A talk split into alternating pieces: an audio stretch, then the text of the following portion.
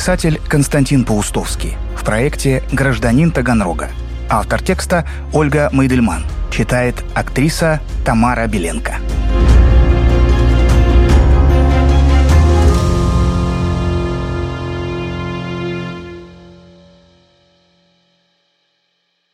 Это история о забытом гении слова, русском писателе-путешественнике, которого четыре раза выдвигали на Нобелевскую премию.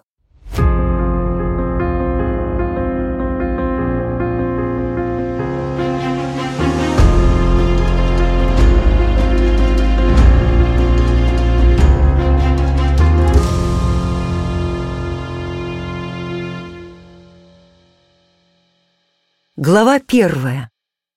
Вода из озера Мичиган. Именно в Таганроге Паустовский впервые так надолго встретил любовь всей своей жизни море. Романтик до мозга костей, он был с детства заворожен бумажным морем из географических карт. Мечтал стать моряком. Но родился Паустовский в городе далеком от моря, в Москве, в 1892 а спустя шесть лет его семья переехала в Киев. Здесь Костя поступил в первую классическую гимназию и попал в удивительную компанию. Вместе с ним учились Миша Булгаков, Саша Вертинский и другие незаурядные личности, включая будущего наркома просвещения Луначарского. С Булгаковым у них разница три года, но, сдружившись, они поддерживали отношения всю жизнь. Паустовский писал об этих встречах. Их общая гимназия станет у Булгакова одним из главных действующих мест в Белой гвардии. 180-оконным, четырехэтажным, громадным покоем окаймляла плац родная Турбину гимназия. Есть там и реальный сторож, Максим Холодная вода. Паустовский легко узнал в первом булгаковском романе этого честного, но прилипчивого старика, которого гимназисты в отместку за слежку окунули как-то в холодный весенний Днепр. Мальчишками оба и Паустовский, и Булгаков были фанатичными книгачеями. И оба склонны к фантазерству, из тех, кто искренне верил всему, что выдумывал. Но Костя — тихий созерцатель, а Миша — кипучая натура, обожал шутки и мистификации. Он превращал изученный нами до косточки гимназический обиход в мир невероятных случаев и персонажей, пишет о Булгакове Паустовский. Например, придумав одному из надзирателей имя Шпонька, будущий автор «Мастера и Маргариты» заодно сочинил ему и громкую биографию. И сделал это с таким блеском, что поверили все. Директор гимназии даже занес некоторые факты из булгаковской шутки в послужной список надзирателя. На что способна сила воображения, Паустовскому дал понять и увлеченный своим предметом старый учитель географии по прозвищу Черномор. В классе у него стояли залитые сургучом бутылки с водой.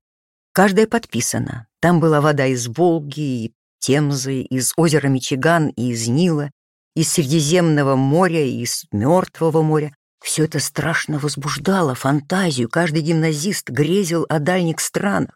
А когда учитель умер, выяснилось, что вода во всех бутылках простая водопроводная. С детства Паустовский проницателен к острым деталям. Чего стоит картинка из повести «Далекие годы», где ему восемь лет? Нам отвели холодную сводчатую комнату. Неизменное распятие висело на стене. На пробитые гвоздями латунные ноги Христа кто-то повесил венок из бумажных цветов. Была это поездка в католическую Мекку, город Ченстахов, куда Костю возила бабушка, высокая старуха Полька. Дочь ее, мать Паустовского, в автобиографии описана как женщина суровая и властная. Она считала, что детей, их было четверо, без строгости не воспитаешь. Отец родом из запорожских казаков был полной противоположностью. Неисправимый мечтатель и протестант, несмотря на прозаичную профессию железнодорожного статиста. Семья распалась, когда Костя перешел в шестой класс. распалось и все ее некрепкое благополучие. Еще в гимназии Паустовский начал писать, одновременно с 15 лет занимаясь репетиторством, чтобы сводить концы с концами.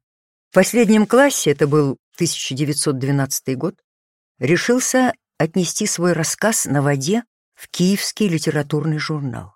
Рассказ неожиданно напечатали.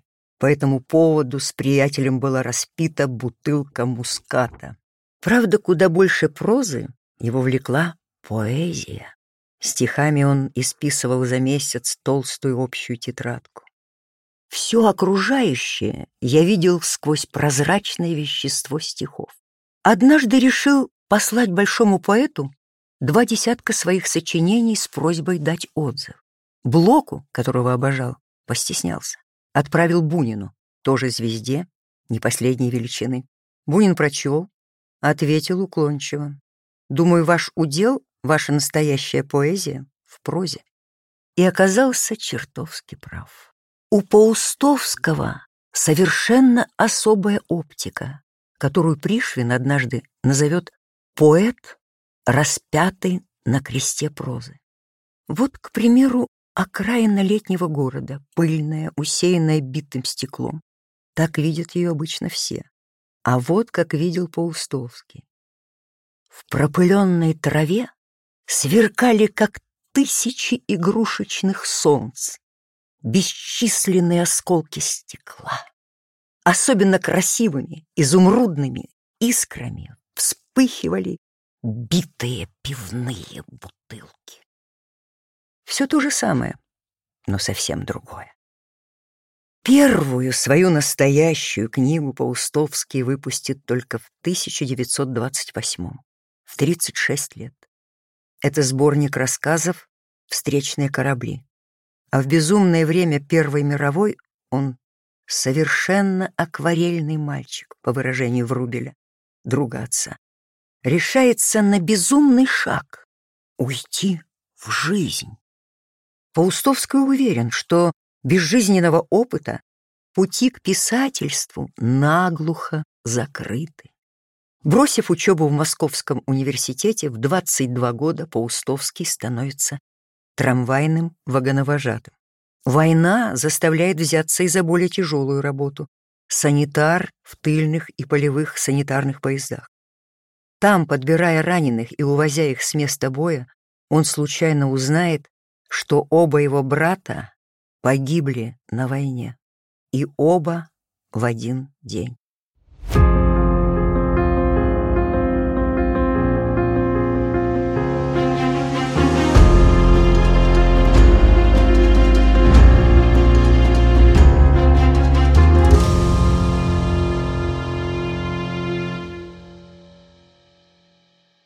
Глава вторая. Таганрогский маяк-черепаха. Оставив мать и сестру в Москве, Костя снова идет в жизнь. Он выбирает тяжелый труд заводского рабочего. Сначала металлургический завод в Екатеринославе, затем Новороссийский завод в Юзовке и, наконец, Таганрог.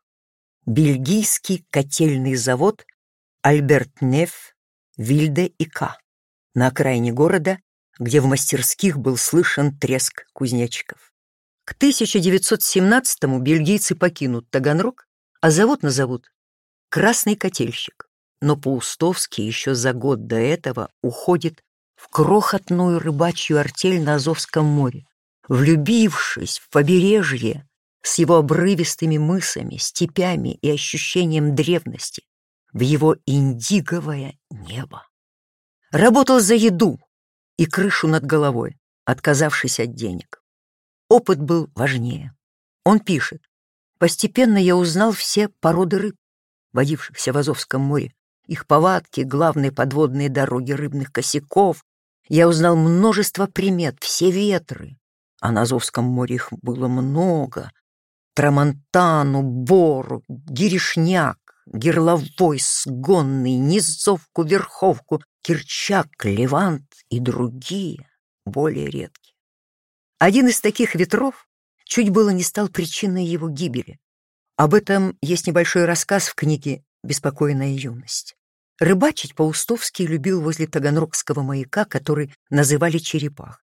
В тихую погоду я привязывал шлюпку к ее железной решетке и удил с борта рыбу. Попадались почти одни черные бычки с сосредоточенным выражением на мордах. Они как будто даже не огорчались неприятному происшествию с собой, а только старались сообразить, как это случилось. Мирную картину исказил внезапный штормовой ветер. Одинокого рыбака стало стремительно сносить в открытое море.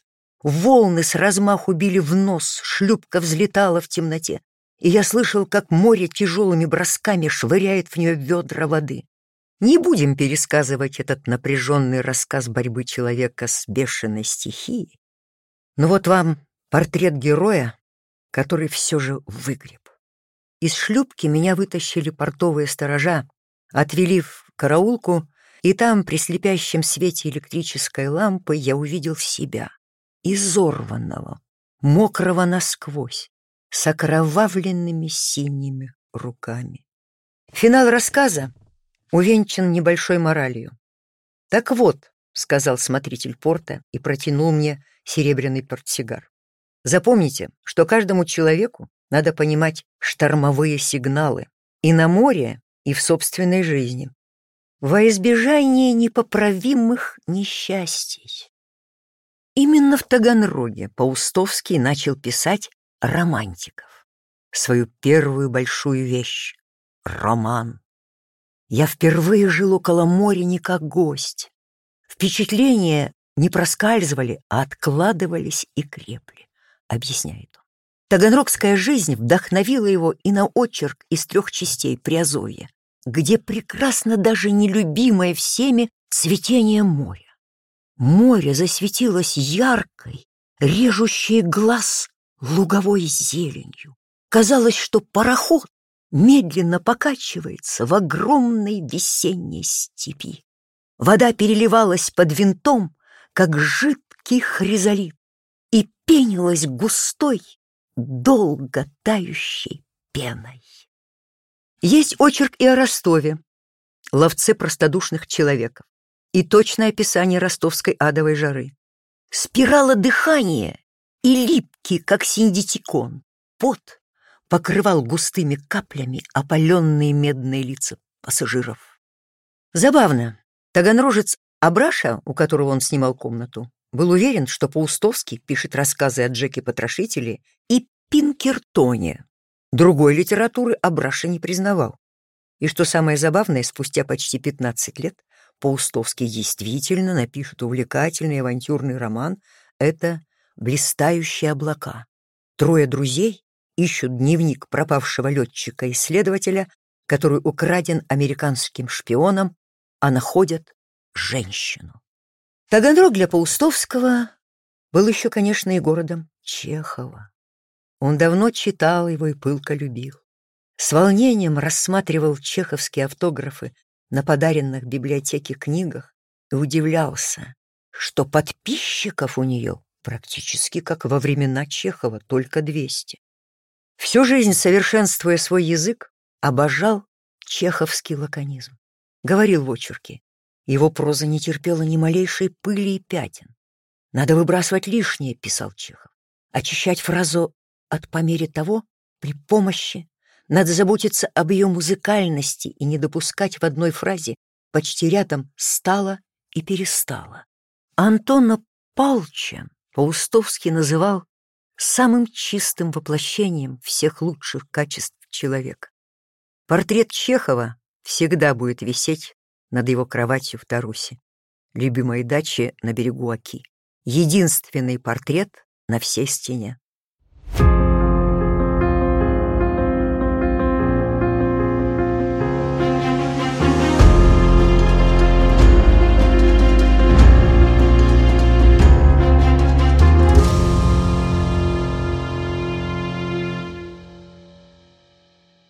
Глава третья. 22 варианта одного рассказа. В 1920-х беспокойная и страшно голодная, до опухших суставов молодость, наконец подбрасывает ему работу, близкую к билетристике. Он становится журналистом, Об этом ремесле у него даже появился свой афоризм «Профессия все знать». Благодаря этой профессии он попадает в еще один морской город — Одессу, а вместе с этим в круг самых необыкновенных личностей. Прежде всего Исаак Бабель, гениальный наблюдатель за жизнью и гениальный рассказчик, писатель по призванию. Как-то он показал Паустовскому объемную пачку в 200 листов, страшно его удивив. Тот решил, что Бабель втайне ото всех написал повесть. Оказалось, что это 22 варианта еще не напечатанного рассказа «Любка казак». «Может быть, вы думаете, что это излишество?» — сердито осведомился Бабель. «А я вот еще не уверен, что 22-й вариант можно напечатать. Кажется, его можно еще сжать». У Бабеля был свой категоричный метод. Ясность и сила языка совсем не в том, что к фразе уже ничего нельзя прибавить, а в том, что из нее уже нельзя больше ничего выбросить. Этим правилам Паустовский следовал неуклонно всю жизнь, отшлифовывая фразу до состояния, если можно так выразиться, гладкой морской гальки. Дружит Паустовский и с неистовым поэтом Эдуардом Багрицким, стихи которого даже старые циничные моряки слушали, боясь кашлянуть и с Ильфом, которого тогда называли Илюша Файнзильберг. Длинный и тощий, как андерсовский трубочист, он ходил по Одессе со стремянкой и, посмеиваясь, чинил электричество. Это был его заработок. Десятки Остапов Бендеров, пока еще не описанных и не разоблаченных, прохаживались в раскачку мимо Ильфа, пишет Паустовский, и признается, что голодное время вынудило и его, безработного журналиста, пойти на хитрость. Паустовский с товарищами заявились к только что открытому советскому учреждению и нахально, пройдя мимо вахты, просто заняли одну из пустующих комнат. На дверь повесили листок, где значилось «информационный отдел». Через полчаса к бледным от смелости самозванцам Зашел комендант, похожий на Буденова, и предложил составить реестрик потребного имущества. И уже на следующий день отдел стал похож на настоящую редакцию. План удался на славу. И хотя скоро обман раскрылся, выяснилось, что учреждению действительно был нужен тот самый информационный отдел. Прожив в Одессе два года, Паустовский уже как репортер газеты «Моряк» опять сорвался с места.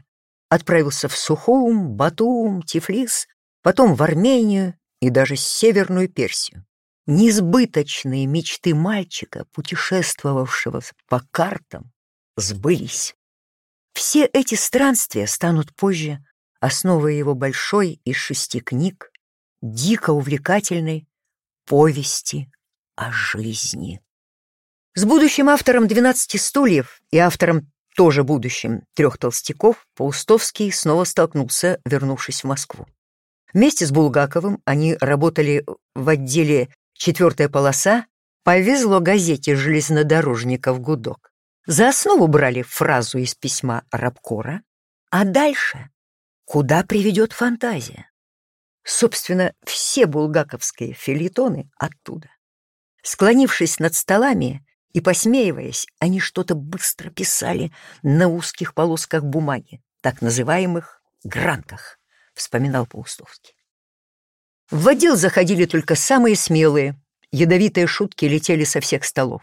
Можно было запросто попасть дураком в их личную стенгазету «Сопли и вопли». Беспощадную компанию насмешников почтительно называли «могучая когорта». Однажды какой-то барзаписец брякнул Олеше. Юрий Карлович, вы так мало написали за целую жизнь, что я могу все это прочитать за одну ночь. Олеша ответил, а я могу написать за одну ночь все, что вы сочинили за всю жизнь.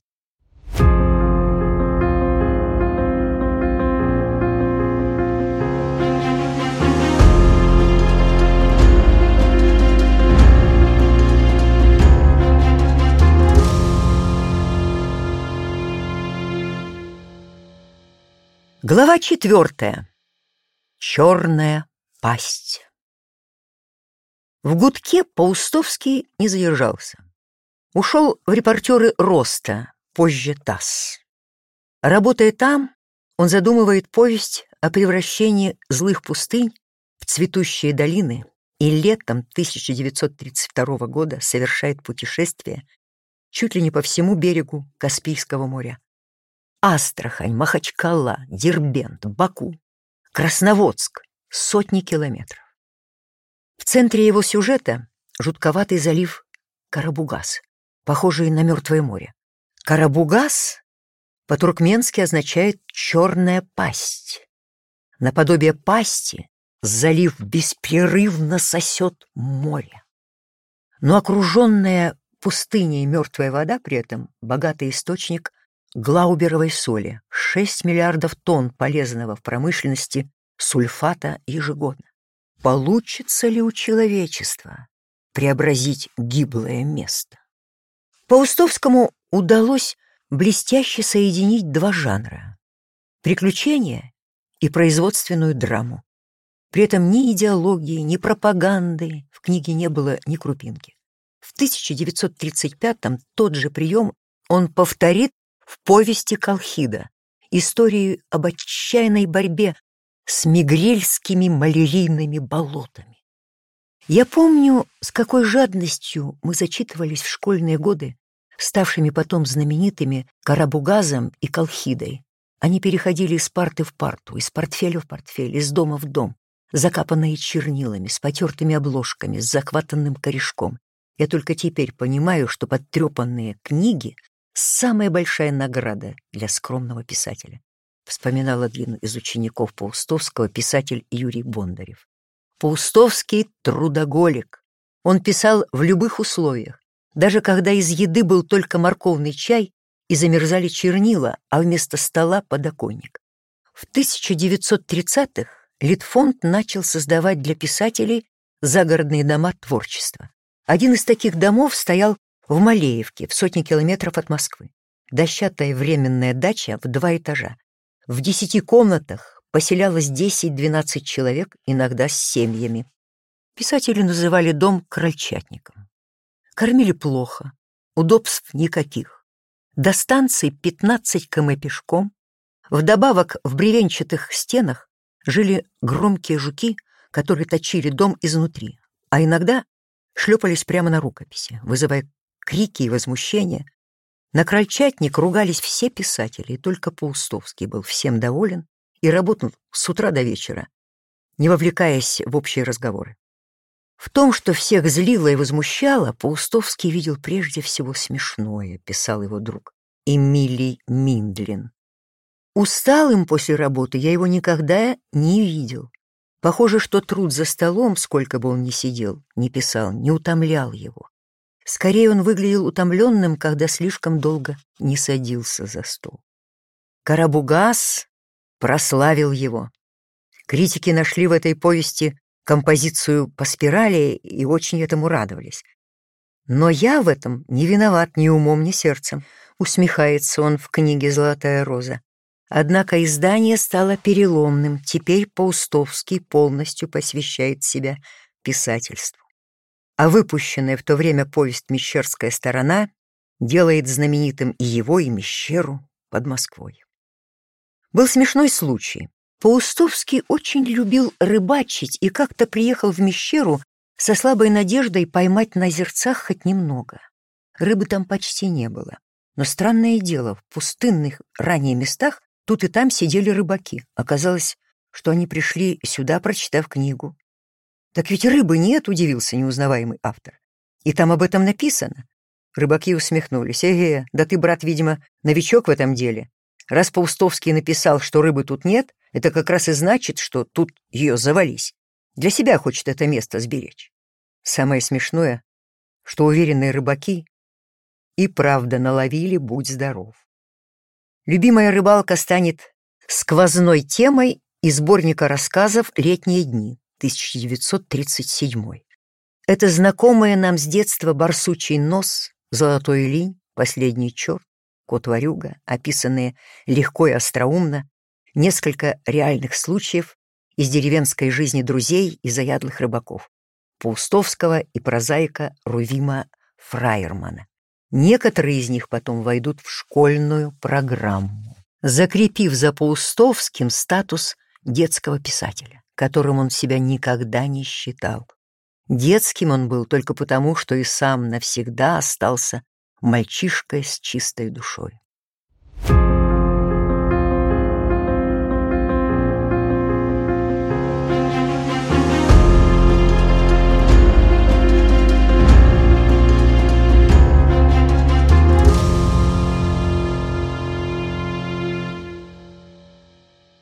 Глава пятая. Дышать сквозь игольное ушко. В Великую Отечественную Константин Георгиевич возвращается было к профессии репортера, становится военкором и полтора месяца находится на Южном фронте на линии прямого огня. После чего приходит требование комитета по делам искусств эвакуировать ценного писателя. В 1945 он начнет свой большой труд автобиографическую повесть о жизни, шесть книг. Приняли ее поначалу плохо. Твардовский отказался печатать в своем журнале «Новый мир», дав сердитый отзыв. По-прежнему нет мотивов труда, борьбы и политики. По-прежнему есть поэтическое одиночество, море и всяческие красоты природы, самоценность искусства, понимаемого очень, на наш взгляд, ограничен. Спасает преподавание в Литинституте, которому было отдано 20 лет. У меня есть одна способность. Мне хочется, возможно, большее число людей приохотить к писательству, признавался он. Ему удалось приохотить действительно талантливых. Большие писатели Юрий Трифонов, Юрий Бондарев, Борис Балтер, Владимир Тендряков, Юрий Казаков, ученики Паустовского. Правда, случались и разочарования. Его студент Лев Кривенко рассказывал, как устало, говорил учитель, читал сегодня три рукописи, и у всех положительных героев глаза синие. В 1950-х годах к Паустовскому приходит мировое признание, а вместе с ними и толпы назойливых гостей, журналистов, начинающих писателей, особенно одолевают летом после того, как Паустовский покупает дачу в Тарусе, чтобы писать в тишине. Писатель Иммануил Казакевич, он, кстати, придумал прозвище, ходившее в компании литераторов, доктор Пауст, вспоминал, как Паустовский устало рассказывал, оказывается, какие-то умники составили путеводитель по Подмосковью и, как на грех, помянули там мое имя. И вот барышня ведет туристов и тараторит. В нашем городе жил знаменитый художник Поленов. Его могила неподалеку идет дальше и продолжает заучено. Жил тут и знаменитый художник Борисов Мусатов. Вот тут он похоронен. А потом, раз уж от нее требует этого путеводитель, говорит, каждое лето сюда приезжает писатель Паустовский. Этот пока жив, ставил Константин Георгиевич с усмешкой. Вот его дом. Иногда туристы требовали от домашних, чтобы живая достопримечательность пустила их в дом или, по крайней мере, вышла. Говорили, а нам какое дело, что занят? Зачем же в путеводителе написали, что в Тарусе живет известный писатель Паустовский? Вот так же когда-то страдал от непрошенных гостей и деликатный доктор Чехов. Но главный мучитель Паустовского — астма. «Дышу точно сквозь игольное ушко», — писал он другу. И еще, астма — это когда ходишь в четверть шага, думаешь в четверть мысли, работаешь в четверть возможности и только задыхаешься в полную мощь. И все же не случайно последняя книга повести о жизни называлась «Книга скитаний». Путешествия нужны были Паустовскому как воздух, как материя, из которой сшивалась ткань его произведений. Он был на Кольском полуострове, на Алтае, в Средней Азии, изъездил Кавказ и Украину, Плавал на теплоходах по Дону, Волге, Каме, Днепре, Оке и Десне, по озерам Ладожскому и Онежскому. Странствуя, нужно жить хотя бы недолгое время в тех местах, куда вас забросила судьба. И жить нужно странствуя, писал он. Когда его прозу начали переводить на другие языки, объехал почти всю Европу. Но признавался, всю нарядность Неаполитанского залива с его пиршеством красок я отдам за мокрый от дождя ивовый куст на песчаном берегу Аки. Кстати, в 1952 приехал и в Таганрог. Я боялся попасть в Таганрог в зрелые годы, чтобы не разочароваться. Таганрог был так же хорош. Он не потерял свою прелесть, хотя она и приобрела иной характер. Было по-прежнему пустынно, уютно и тихо. Рыбачьи байды на черных парусах отрывались от берега и уходили в море так плавно, что с горы, где стоял бронзовый Петр, казалось, будто ветер разносит по морю черные осенние листья.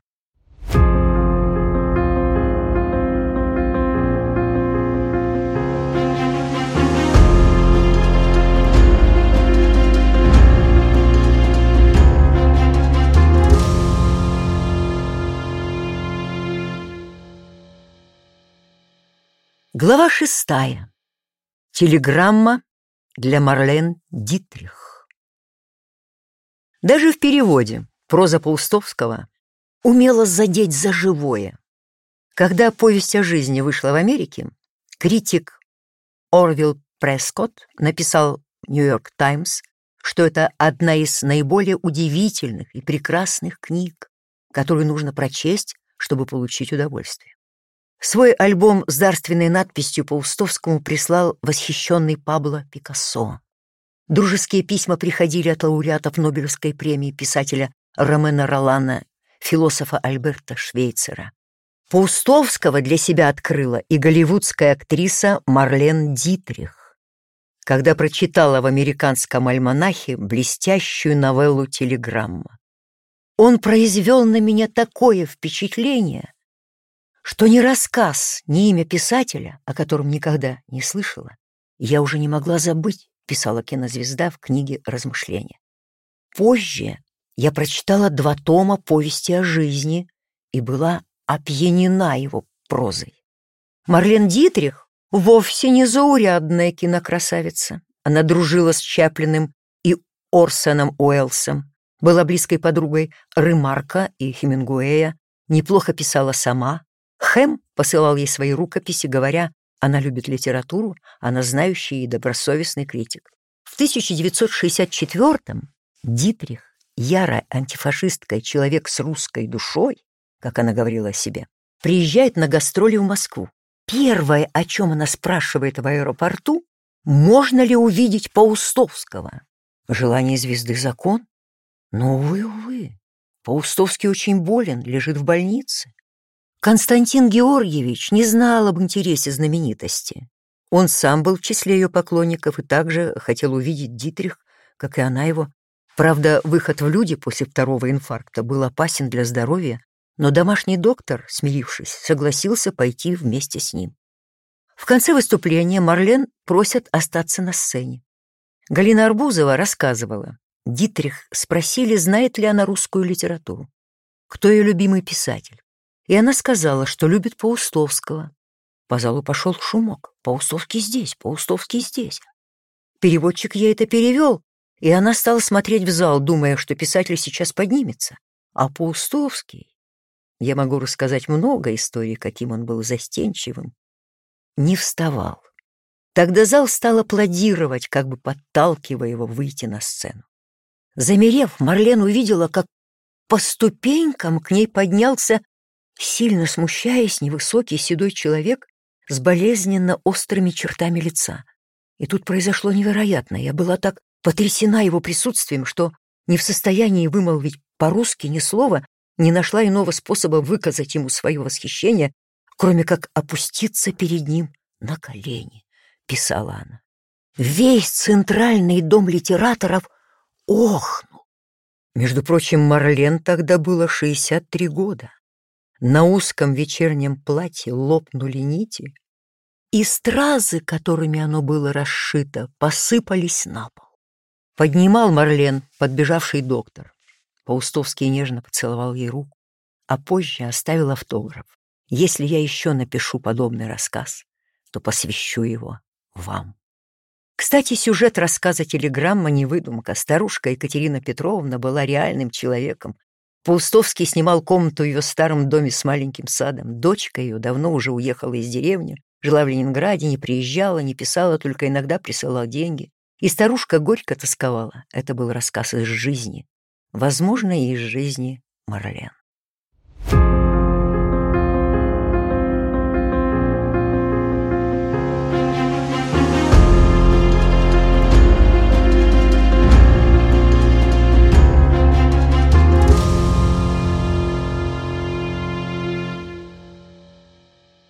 Глава седьмая.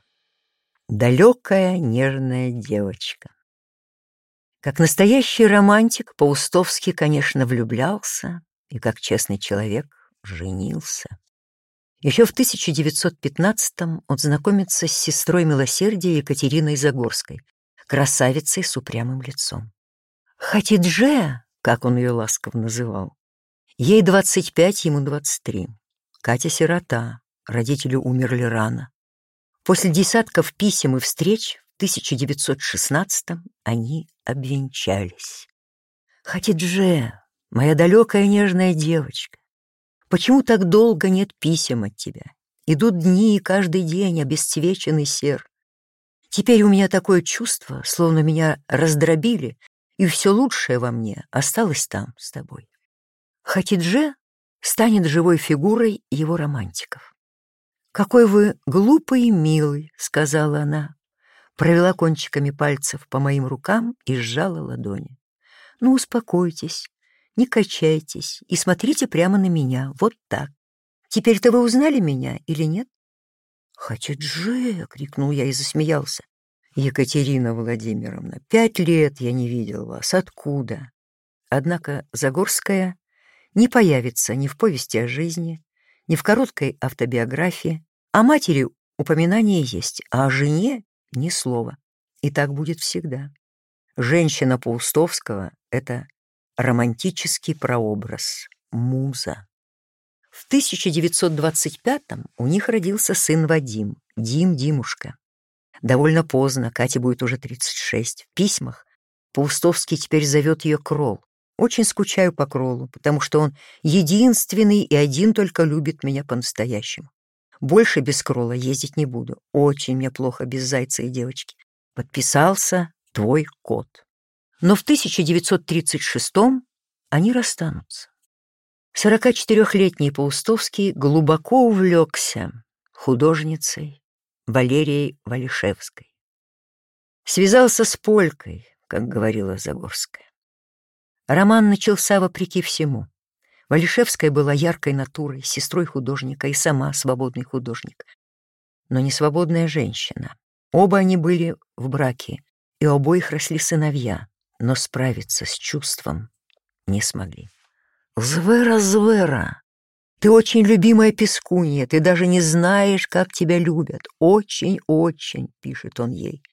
«Зверунья, лапчатый зверь, ты у меня одна, и не забывай своего человека. Целую тебя очень. Себя он называл Па, твой старик, твой Кока. Звера станет его женой на 12 лет и художницей Марии из повести «Бросок на юг». Молодая женщина с бледным, как бы от сдержанного волнения, немного надменным лицом, совершенно прозрачными зелеными глазами и яркими смеющимися губами, Тяжелый серебряный браслет звенел у нее на руке. Ее сына Сережу от второго брака, Серяка, Серячика, Паустовский не только усыновил, но и крепко полюбил как родного. Расставаясь с ней в 1948-м, Паустовский оставил жене все — элитную квартиру в Лаврушинском переулке, дачу в Переделкино, взял только пишущую машинку «Континенталь». Третья жена — просто Таня. Танюша, Тань, солнышко мое, золотая Танька. Совсем скучно без тебя жить на свете. Нежность, единственный мой человек, клянусь жизнью, без хвастовства. Что такой любви не было на свете, подписывался Костька. Татьяна Евтеева, Арбузова по первому мужу, известному сценаристу, который их познакомил, была актрисой театра Мирхольда. Во время войны Паустовский помог ее семье с эвакуацией и, видимо, тогда же и влюбился. В 1945-м Таня овдовела. Любовь 56-летнего писателя, его огромные букеты, присланные с курьером, поначалу и смущали, и смешили ее. Разница у них была 11 лет. Только в 1950-м она вышла за него замуж. В этом же году, в 47 лет, родила ему сына Алешку и на 20 лет стала верной супругой. В одном интервью она сказала, знаете, что объединяло всех жен Константина Георгиевича? Мы все были диктаторши, но все его любили больше, чем он нас.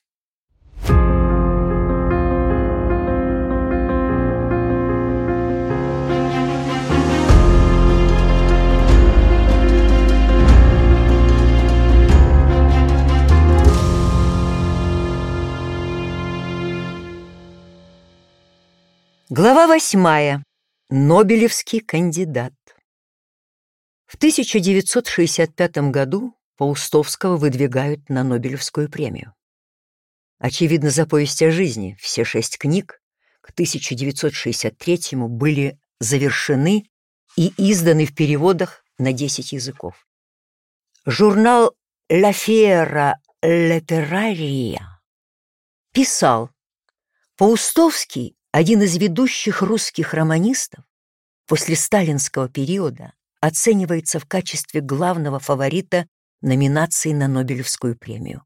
В серии «Нобелевский кандидат» вышла его книга в Италии. Сам Паустовский не верил, что ему присудят эту премию. Переводчица Лидия Дилекторская вспоминала. С глазу на глаз он сказал мне, «Поймите, что старики, он имел в виду жюри Нобелевского комитета, не смогут себе этого позволить. Сохраняя отношения с Союзом, второй раз подряд дать премию советскому писателю, неверно подданному, не посмеют. В 1958 наградили опального Пастернака. Как известно, Нобелевку в 1965 получил Михаил Шолохов за творчество в целом. О том, что Паустовского выдвигали на премию еще три раза подряд, Вплоть до 1968 года его смерти стало известно, когда Шведская академия спустя полвека рассекретила списки всех кандидатов. Почему премию так и не дали? Его вообще не баловали наградами. По простой причине. Валерий Дружбинский, бывший у него секретарем, писал. Удивительно, но Паустовский ухитрялся прожить время безумного восхваления Сталина и ни слова не написать о вожде всех времен и народов. Ухитрился не вступить в партию, не подписать ни единого письма, клеймящего кого-нибудь. Он изо всех сил пытался остаться и потому остался самим собой. Оставаясь собой, он открыто выступил против травли Андрея Синявского и Юрия Даниэля, поддержал письмо Солженицына, который требовал на съезде советских писателей добиться упразднения всякой явной или скрытной цензуры художественных произведений. Он создал альманах «Турусские страницы», ставший важным явлением в литературе. Там были стихи Цветаева и Заболоцкого, Слуцкого и Самойлова, проза Акуджавы и других неугодных авторов. Таланты Паустовский ценил, как мало кто из литераторов. Он первым пробил глухую стену забвения после смерти Александра Грина, выдающегося и несчастливого писателя-романиста. В книге «Черное море» есть главы, которые вернули имя Грина сотням тысяч читателей самой читающей страны. Несколько лет потом Паустовский упорно пробивал в печать и собрание его сочинений. Удалось выпустить только однотомник. Но если бы не доктор Пауст, мы бы забыли прелестную сказку «Алые паруса». Единственная ее публикация была тонкой книжкой в 1923 году. Практически, уже не вставая с постели, Паустовский добился звонка председателю Совета министров СССР Алексею Косыгину, чтобы заступиться за Юрия Любимого, лично которого не знал. Его собирались убрать с места главного режиссера театра на Таганке задыхаясь, сказал в трубку. «С вами говорит умирающий Паустовский. Я умоляю вас не губить культурные ценности нашей страны. Если вы снимете любимого, распадется театр, погибнет большое дело». Косыгин приказ отменил. О смерти Паустовский говорил почти без страха, даже как будто с интересом, словно бы готовясь к новому путешествию. И в один из июльских дней, тихо, никого особо не беспокоя, ушел. Ему было 76 лет. Похоронили Константина Георгиевича в Тарусе. Так он хотел сам, на высоком берегу Оки, под старым деревом. Дружбинский вспоминал, когда зарыли могилу, ударила молния с такой ослепительной силой, что темная вода, другой берег и деревья стали белыми, и хлынул ливень. Это и есть в пронзительных стихах Маргариты Алигер. Паустовского Таруса хоронила, на руках несла, не уронила, криком не кричала, не металась, лишь слеза катилась за слезою. Все ушли, она одна осталась, и тогда ударила грозою. К сожалению, сегодня Книги Паустовского не зачитывают до дыр. Для многих он скучный старик прошлого века, который постоянно долдонил о красоте природы. В лучшем случае советский детский писатель. Но он гораздо больше и выше. Настоящий великан русской литературы. Доставьте себе удовольствие. Читайте Паустовского.